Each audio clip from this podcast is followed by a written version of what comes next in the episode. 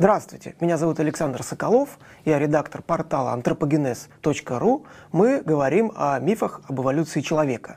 И сегодня я хотел бы э, поговорить про такой популярный в народе миф, э, который уже с 1987 года гуляет по средствам массовой информации и звучит следующим образом. Генетики доказали, что все человечество происходит от некой женщины, которую окрестили митохондриальной Евой. А, этот миф возник в 1987 году, но прекрасно себя чувствует до сих пор. А, вот, например, буквально месяц назад а, проректор по научно-богословской работе Петербургской православной духовной академии значит, сказал следующее, цитирую. Да, сказал он это не где-нибудь, а в интервью РИА Новости. «Хорошо известны не только генетические исследования, согласно которым все люди восходят к одной проматери, но и вполне естественное соотнесение данного факта с библейским повествованием. Так, в популярной литературе эта проматерь даже условно называется митохондриальной Евой. Конец цитаты. Э, давайте же попробуем э, разобраться, что на самом деле генетики доказали и чего они не доказали, и что им, э, скажем так, приписывают. Ну, сначала я скажу несколько таких общих, общеизвестных вещей. Прошу меня извинить, если это вам хорошо известно. В клетке у нас есть ядерная ДНК, она находится в ядре. И она большая. Она состоит из более чем 3 миллиардов пар нуклеотидных оснований. И еще у нас в клетке есть много митохондрий, и в митохондриях в каждой есть такие маленькие кольцевые молекулы ДНК, которые называются митохондриальные ДНК. Они маленькие. Они в длину всего 16,5 тысяч нуклеотидных пар. А, значит, и что важно, ядро-то у нас в клетке одно, а митохондрии у нас могут быть тысячи. То есть, например, э, в клетках сердечной мышцы э, тысячи митохондрий, еще в каждой митохондрии может быть до 10 вот этих самых э, кольцевых молекул, и, соответственно, может быть 50 тысяч митохондриальных ДНК в одной клетки сердечной мышцы.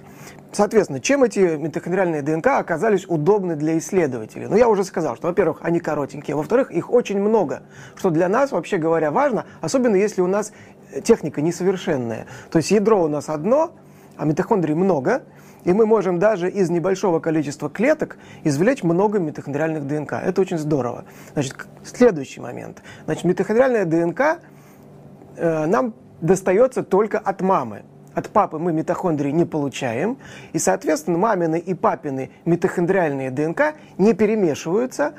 Вот эта самая штука нам передается от мамы как есть, и она изменяется только в результате мутаций. Дальше, если мы возьмем определенный участок митохондриальной ДНК, значит, который называется гипервариабельный участок, он ничего не кодирует, то есть в нем генов нет, и в нем мутации, которые происходят, они нейтральные, они ни на что не влияют, естественный отбор на них не действует, они происходят с примерно постоянной скоростью. Это значит, что если мы возьмем э, две митохондриальные ДНК, ну вот конкретно вот эти два участка, у разных людей, например, сравним их между собой, посчитаем количество отличий, то, зная скорость мутирования, мы можем прикинуть, когда жил их общий предок. Но еще здорово, что оказалось, что вот в этом гипервариабельном участке митохондриальной ДНК мутации происходят с гораздо большей скоростью, чем в остальном геноме. Короче говоря, генетики очень плотно заинтересовались митохондриальными ДНК, и вот с 70-х годов прошлого века занялись их исследованием. Значит, в результате уже в 81 году удалось на основании анализа митохондриальных ДНК построить первое родословное дерево человекообразных обезьян, включая человека. Человек, гориллы, шимпанзе, гибоны. Вот. А потом люди уже занялись, вот эти исследователи, э, собственно, родословной человечества. И, э, значит, три таких замечательных исследователя, генетика, Ребекка Кен, э, Марк Стоун Кинг и Алан Уилсон в 1987 году в журнале Nature опубликовали такую революционную статью, с которой, в общем, вот эта вся история и началась. Что они сделали? Они э, получили митохондриальные ДНК у 147 человек, причем эти люди принадлежали к пяти группам. Европейцы, значит, азиаты, монголоиды, африканцы, причем туда входили бушмены, пигмеи, банту, австралийские аборигены и жители Папуа, Новой Гвинеи, папуасы. 147, а это сейчас на самом деле кажется это мало, потому что сейчас генетики оперируют базами данных по десяткам или даже по сотням тысяч геномов. А, но тогда это был вообще рывок технический. Вот. А, значит, 147 э, человек, причем, значит, образцы в качестве образцов использовали плаценты. Это сейчас, если мы смотрим, допустим, какой-нибудь детективный сериал, там достаточно волоса для генетического анализа или там, потожировых, э, потожировых следов, а тогда нужно было много митохондрий, вот в плаценте много митохондрий. И Ребекка Кен, она потом в интервью шутила, что она вот после этих исследований уже не может пить э, клубничную маргариту, потому что вид этого замечательного напитка ей напоминает коктейль из плаценты, который они в лаборатории, ну, вот они готовили препараты с помощью блендера, они делали такой коктейль. Вот. Короче говоря, получили они эти данные, базу данных таки, такую собрали по митохондриальным ДНК, и дальше они сравнили их между собой. Сначала они посчитали э, разнообразие генетическое внутри каждой из этих пяти групп. И у них получилось, что у африканцев это разнообразие максимальное. А, кстати, как думаете, у кого минимальное разнообразие получилось? Правильно, у европейцев. И, значит, это первый результат. То есть получилось, что у африканцев разнообразие максимальное. А во-вторых, сравнив попарно вот эти митохондриальные ДНК между собой, они построили такое родословное дерево всего человечества. Не с первого раза, там с какой-то попытки у них это получилось. Вот, и в итоге это дерево очень четко разделилось на две ветви.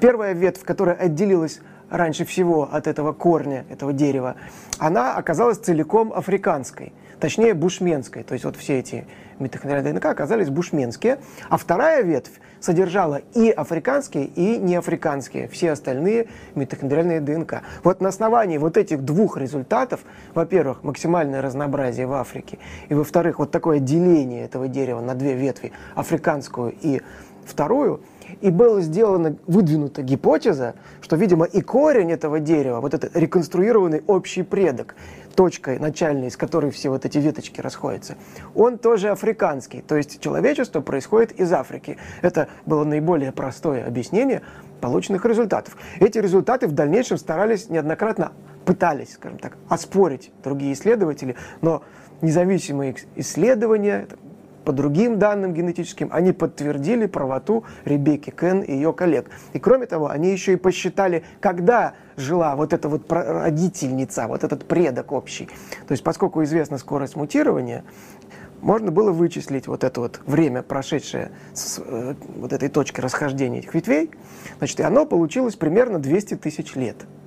Вот, собственно, тот результат, который был получен генетиками, опубликован в 1987 году, то есть существование общего предка у всех современных митохондриальных ДНК, который жил в Африке примерно 200 тысяч лет назад. А, а вот теперь про попсу. То есть вот я еще ни разу не употребил словосочетание митохондриальная Ева. Сами исследователи, они этого термина тоже не использовали. Они предлагали другой термин, более корректный аккуратный, хотя не такой эффектный – lucky mother – то есть удачливая мама. Но журналисты расторопные вбросили более эффектный э, бренд, что ли такой, мем, митохондриальная Ева, который и пошел гулять по средствам массовой информации. Уже в 1988 году вышел журнал Newsweek, январский номер, посвященный вот этому исследованию, где на обложке красовались такие африканистые Адам и Ева. Интересно, что одна из первых публикаций, где появилось словосочетание, вот это митохондриальная Ева, она э, вышла в журнале Science, еще в 1987 году, и она называлась «Разоблачение митохондриальной Евы», и уже тогда пытались как-то развеять этот миф, но получилось наоборот. Они вбросили вот этот э, термин, и он оказался очень успешным, он очень понравился публике, хотя ученые уже давно были не рады этому. Мы с вами э, сейчас поговорили о том, что генетики доказали, давайте теперь разберемся, а чего они не доказали. Значит, во-первых, тем, кто очень э, любит искать здесь параллели с библейскими историями, э, полезно напомнить, что существование общего предка – это вообще э, прямое следствие из теории Дарвина. То есть вообще общий предок существует у любых двух организмов на нашей планете, если только они не прилетели с Марса. То есть вообще ничего невероятного, необычного тут нет. Это вообще необходимо. Так и должно было получиться. Значит, общие предки, то есть вот такие вот точки схождения, они существуют вообще у любого участка нашей ДНК, который устойчив к рекомбинации, вот так вот не перемешивается. Не только у митохондриальной ДНК, а у любого подобного участка нашего генома. А таких участков, на самом деле, по современным данным, не менее 100 тысяч. То есть это значит, что у нас существует более 100 тысяч вот таких вот точек схождения в прошлом, то есть таких вот Адамов и Ев, Причем они жили в разное время, высоковероятно, на разных территориях. То есть, например, когда в 2000 году взялись за Y-хромосому, Y-хромосома, в отличие от митохондриальной ДНК, передается только по отцовской линии, от отца к сыну, и, то получили Y-хромосомного Адама. Причем получилось сначала, что он жил 70 тысяч лет назад. Вот как-то они с Евой вряд ли встречались. А потом неоднократно вот эта датировка уточнялась, в итоге были получены даты до 500 тысяч лет назад.